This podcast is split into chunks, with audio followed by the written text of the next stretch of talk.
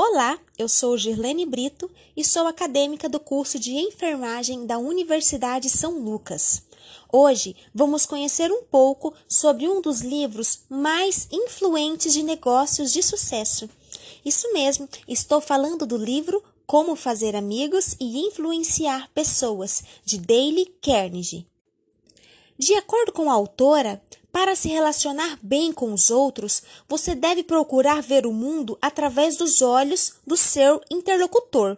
Deve se colocar genuinamente no lugar do outro. Fazendo isso, você perderá a capacidade de criticar, julgar ou condenar o próximo. Para isso, a autora ensina uma série de técnicas práticas, entre elas, podemos citar não reclamar, sorrir sempre, lembrar-se do nome das pessoas, fazer com que a outra pessoa diga sim, lançar desafios, entre outros. Todas as técnicas são muito simples, porém são muito eficazes. As ideias desse livro, elas podem ser resumidas em quatro grandes blocos. O primeiro desses blocos podemos denominar como técnicas para lidar com as pessoas. Os fatores determinantes para essas técnicas são: não julgue, não critique, não condene. As pessoas, elas são exatamente o que você seria se você tivesse sido criado sobre as mesmas condições. E é apresentado logo no início do livro e acaba por permear toda a obra. O autor sugere que os seres humanos são suscetíveis a elogios sinceros. Então, se você quer trazer uma pessoa para o seu lado, você deve apreciar, apreciar honestamente cada ponto que seja passível de um elogio. Isso sem cair na bajulação, que gerará um efeito oposto. Em seguida, a autora vem tratando sobre seis maneiras de fazer as pessoas gostarem de você, que está no segundo bloco. Em seis passos, a autora resume o que acredita ser suficiente para cultivar a personalidade agradável que Napoleão Hill identificou como sendo uma das 16 leis do sucesso. Dentre essas leis, podemos citar Torne-se verdadeiramente interessado na outra pessoa. Sorria. Lembre que o nome da pessoa para ela é o som mais doce e importante que existe em qualquer idioma. Seja um bom ouvinte, incentive as pessoas a falarem sobre elas mesmas. Fale de coisas que interessem a outra pessoa e faça a outra pessoa se sentir importante e faça isso com sinceridade. Para a autora, o desejo de se sentir importante está na base da pirâmide das nossas necessidades. Todo ser humano possui a necessidade de se sentir amado e de se sentir querido. Então, se você quer agradar o próximo, você deve fazê-lo se sentir importante através de fala, de gestos e atitudes. Perceba, por exemplo, quando uma pessoa se vê em uma foto com um grupo de outras pessoas. O foco dela está primeiramente nela mesma e muitas vezes os outros nem são vistos por ela. O terceiro bloco é como conquistar as pessoas a pensarem do seu modo. Este terceiro bloco reúne as técnicas de mais difícil aplicação. O livro recomenda que devemos evitar todo tipo de discussão, pois não há maneira de se sair vencedor de uma delas. Isso porque você pode perder o seu argumento e se sentir derrotado ou vencer o argumento e fazer o seu interlocutor se sentir derrotado. Nenhuma das opções é boa para quem quer formar uma relação, sendo a segunda ainda pior do que a primeira. A autora acredita que você pode dizer a um homem que ele está errado por meio de um olhar, um gesto, uma entonação, como também por meio de palavras. Mas, se lhe disser que está errado, pensa que ele levará a concordar com você? Nunca! Pois você deferiu um golpe direto sobre a sua inteligência, contra o seu julgamento, contra o seu orgulho, contra o seu amor próprio. Isso fará apenas que ele queira revidar, mas nunca fará com que ele mude de ideia.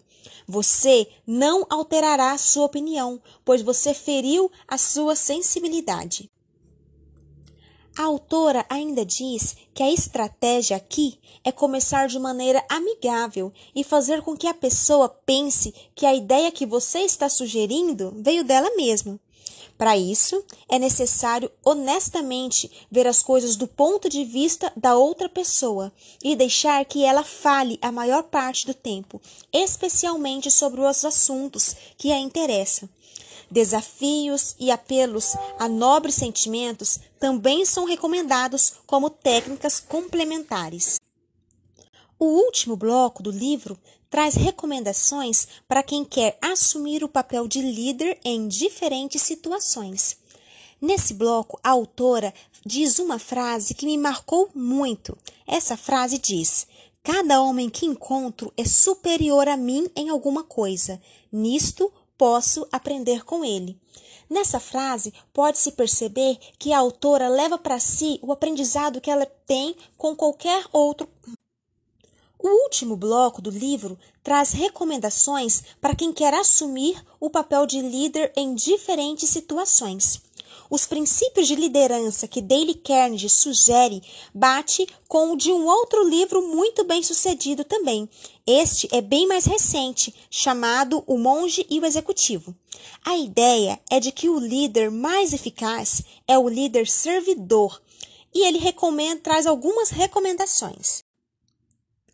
O último bloco do livro traz recomendações para quem quer assumir um papel de líder em diferentes situações. Os princípios de lideranças que a autora sugere batem com um outro livro muito bem sucedido, este um pouco mais recente, chamado O Monge e o Executivo. A ideia é de que o líder mais eficaz é o líder servidor, e veja só alguns itens que o livro recomenda. Ele recomenda que antes de qualquer crítica, você deve começar com um elogio e uma apreciação sincera. Chame a atenção para os erros das pessoas de maneira indireta. Fale sobre os seus erros antes de criticar os das outras pessoas. Faça perguntas ao invés de dar ordens diretas. Permita que a pessoa salve o seu próprio prestígio. Elogie o menor progresso e elogie todo progresso. Seja sincero na sua apreciação e pródigo no seu elogio.